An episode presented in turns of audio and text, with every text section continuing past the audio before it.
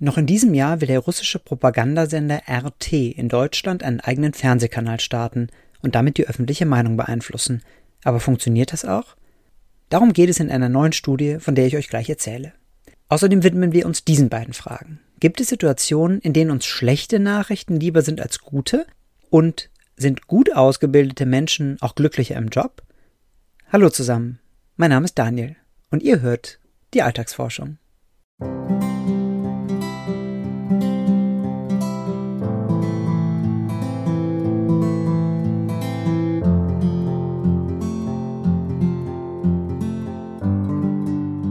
Ich habe eine Leidenschaft. Ich lese gerne Studien, die etwas über uns Menschen verraten. Diese Leidenschaft würde ich gerne mit euch teilen und deshalb gibt es diesen Podcast. In den nächsten Minuten erzähle ich euch von drei neuen Studien, die mir in der vergangenen Woche aufgefallen sind und die etwas darüber verraten, warum wir so handeln, denken und fühlen, wie wir es nun mal tun.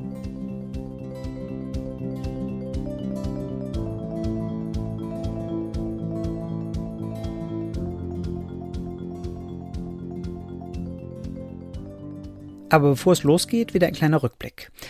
Ich habe erneut viel schönes Feedback bekommen, unter anderem von Markus. Liebe Grüße, der diesen Podcast auch hört und meinte, ich finde das interessant, auch wenn ich jetzt nicht jede Studie gleich interessant finde. Das habe ich jetzt irgendwie schon öfter gehört, auch im äh, Familienkreis, ich nenne das mal so. Und einerseits ist das natürlich total okay für mich und wahrscheinlich auch normal. Andererseits würde mich natürlich schon interessieren, was interessiert euch denn am meisten?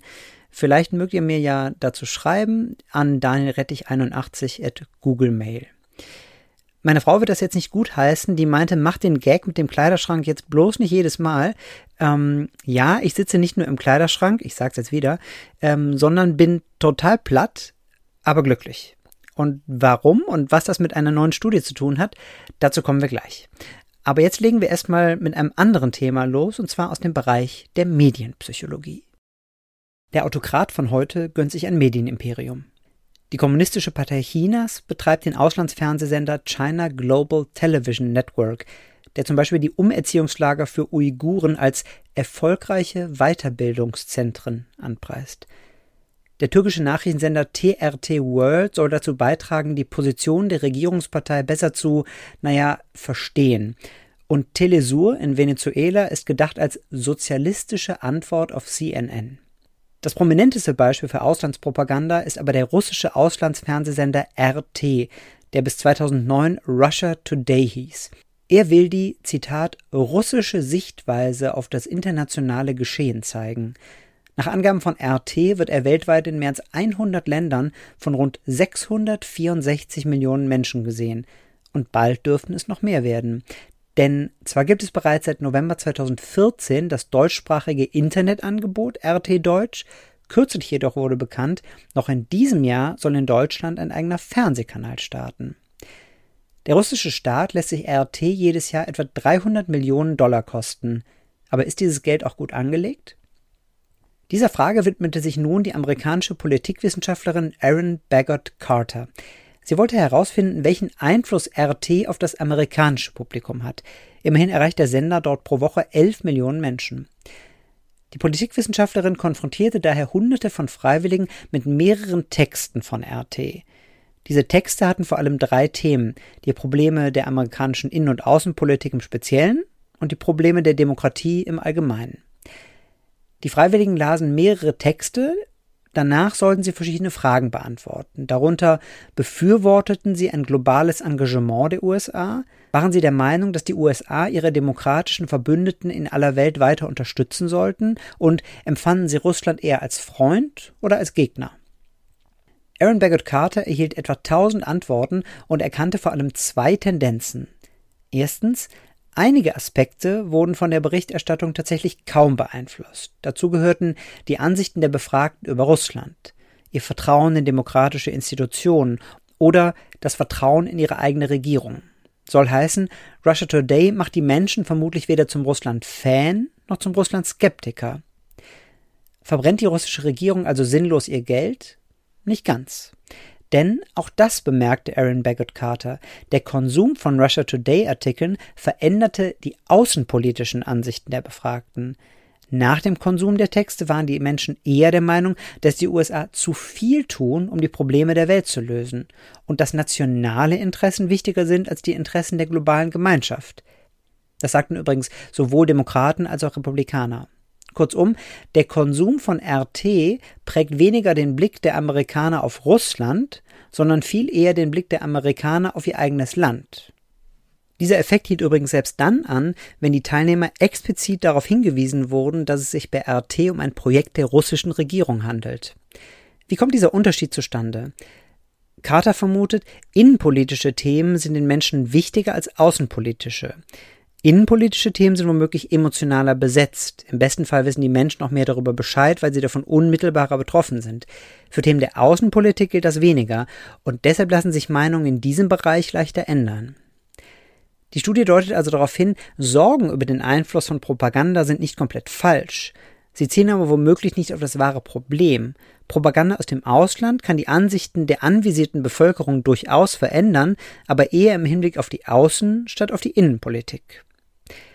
Die russische Regierung betont schon seit Jahren, dass sie an einer postwestlichen Weltordnung gelegen ist. Sie will weniger Einfluss für den Westen und mehr für den Osten.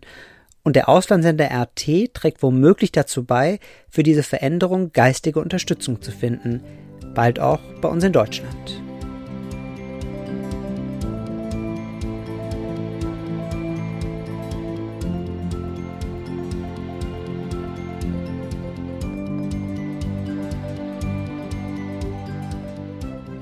Was hättest du lieber, eine gute oder eine schlechte Nachricht? Instinktiv würde man vielleicht denken, natürlich die gute.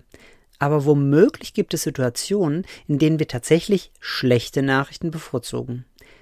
So lautet zumindest das Fazit einer Studie der Amerikanerin Kate Barash. Ihr zufolge haben Menschen mitunter eine paradoxical preference for bad news, wie sie in ihrer neuen Studie schreibt. Wie kommt sie darauf? Also, für ihre Arbeit konzipierte sie insgesamt neun Experimente mit Hunderten von Freiwilligen. Die wurden mit verschiedenen, zugegebenermaßen fiktiven Szenarien konfrontiert. Mal ging es um die Schwere einer Schulterverletzung, mal um die Behandlung eines kranken Kindes, mal um die Folgen einer Blinddarmentzündung. Die Personen sollten sagen, was ihnen lieber ist, eine Entscheidung treffen zu können, womöglich mit gutem Ausgang, womöglich aber auch nicht. Oder keine Entscheidung treffen zu können, dann aber ein schlechteres Ende in Kauf zu nehmen. Und siehe da, die Freiwilligen bevorzugen tatsächlich mitunter die schlechtere Alternative, eine komplizierte Operation zum Beispiel, und zwar dann, wenn sie dadurch einer schwierigen Entscheidung aus dem Weg gehen konnten. Die Forschung weiß es schon lange. Menschen tun sich mit Entscheidungen häufig schrecklich schwer. Das geht so weit, dass wir Entscheidungen hinauszögern, delegieren oder lieber gar nicht treffen. Und in diese Richtung zielt auch die Studie von Kate Barash. Sie vermutet, Menschen haben eine derart große Abneigung vor komplizierten Entscheidungen, dass sie mitunter die schlechte Option bevorzugen, nur um der Entscheidung damit aus dem Weg gehen zu können. Das ist einerseits zwar dämlich, aber immerhin können wir dann immer noch sagen, naja, war ja nicht mein Fehler.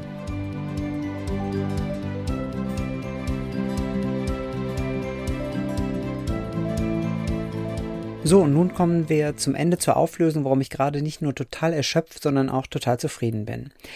Also, ich habe die letzten zwei Tage, und zwar ungelogen von morgens bis abends, im Garten verbracht und dort großflächig Unkraut, Erde und Steine entfernt, und zwar einen ganzen Container voll.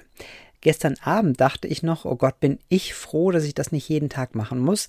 Das denke ich heute zwar immer noch, aber nicht mehr ganz so überzeugt. Denn ich wage mal zu behaupten, so ein Tag voll harter Arbeit in der Natur macht am Ende glücklicher als ein Tag voller Videokonferenzen. Und das führt uns weg von mir und hin zu einer neuen Studie von Brittany Solomon. Sie wollte herausfinden, sind Menschen mit hohem Bildungsgrad auch glücklicher im Job? Daher suchte sie nach Studien, die sich seit dem Jahr 2000 mit dem Zusammenhang zwischen Bildungsniveau und Jobzufriedenheit beschäftigt hatten. Bei dieser Suche fand sie 74 Umfragen mit knapp 135.000 Befragten. Und das Fazit, muss man sagen, ist relativ ernüchternd. Solomon schreibt, The link between education and job satisfaction had an effect size close to zero. Also, es gibt so gut wie keine Verbindung zwischen Bildungsgrad und Jobzufriedenheit. Aber woran könnte das liegen? Solomon schreibt weiter, Education is associated with trade-offs. Frei übersetzt, Bildung hat auch Nachteile. Aber welche könnten das sein? Darauf deutet der zweite Teil von Solomons Studie hin. Darin wurden knapp 17.000 Menschen in Australien zu ihrem Job befragt, mit zwei unterschiedlichen Ergebnissen. Die gute Nachricht, besser ausgebildete Personen genossen gewisse Privilegien, ein höheres Einkommen, mehr Autonomie, mehr Abwechslung im Job. Und das machte tendenziell glücklich. Die schlechte Nachricht, besser ausgebildete Personen hatten mehr Stress. Sie arbeiteten mehr, empfanden höheren Leistungsdruck und Zeitstress. Die Wissenschaft kennt dieses Phänomen unter dem Namen Job Demands Resources Model. Klingt auch mal wieder komplizierter, als es eigentlich ist. Also gewisse Ressourcen, etwa Einkommen, Autonomie, Arbeitsvielfalt, verringern den Stress und steigern die Zufriedenheit mit dem Job. Gleichzeitig erhöhen gewisse Demands, also Anforderungen, den Stress und verringern die Zufriedenheit mit dem Job. Übrigens, bei den australischen Frauen war der negative Zusammenhang zwischen Bildungsniveau und Zufriedenheit stärker ausgeprägt als bei den Männern. Das deutet darauf hin, was wir in Folge 2 besprochen haben, nämlich den Housework Gender Gap. Wir erinnern uns, Frauen erledigen weltweit immer noch mehr im Haushalt als Männer. Und wenn sie nun auch noch beruflich erfolgreich sind, haben sie eine umso höhere Belastung, weil es offenbar immer noch nicht selbstverständlich ist, dass Männer ihnen die Hausarbeit komplett abnehmen. Was lernen wir aus der Studie von Brittany Solomon? Sie schreibt selbst, wir sollten das Ergebnis nicht als Aufruf verstehen, auf Bildung und eine gute Ausbildung zu verzichten, in der Hoffnung, dadurch weniger Stress und höhere Zufriedenheit zu erreichen. Eher rät Solomon zu einer realistischeren Betrachtung. Education, also eine hohe Bildung und gute Ausbildung, mag einen guten Job und ein hohes Einkommen verschaffen, das garantiert aber noch keine Zufriedenheit. Am Ende muss jeder selber wissen, was ihn langfristig glücklich macht. Tage voller harter Arbeit an der frischen Luft oder Tage voll geistiger Arbeit in Videokonferenzen.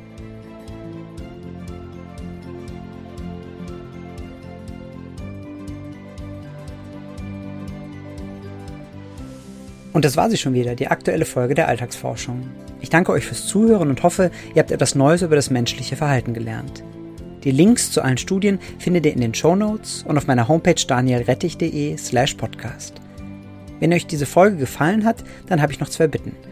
Abonniert meinen Podcast doch bei der Plattform eures Vertrauens und leitet ihn gerne an jemanden weiter, der ebenfalls eine Leidenschaft für Psychologie hat.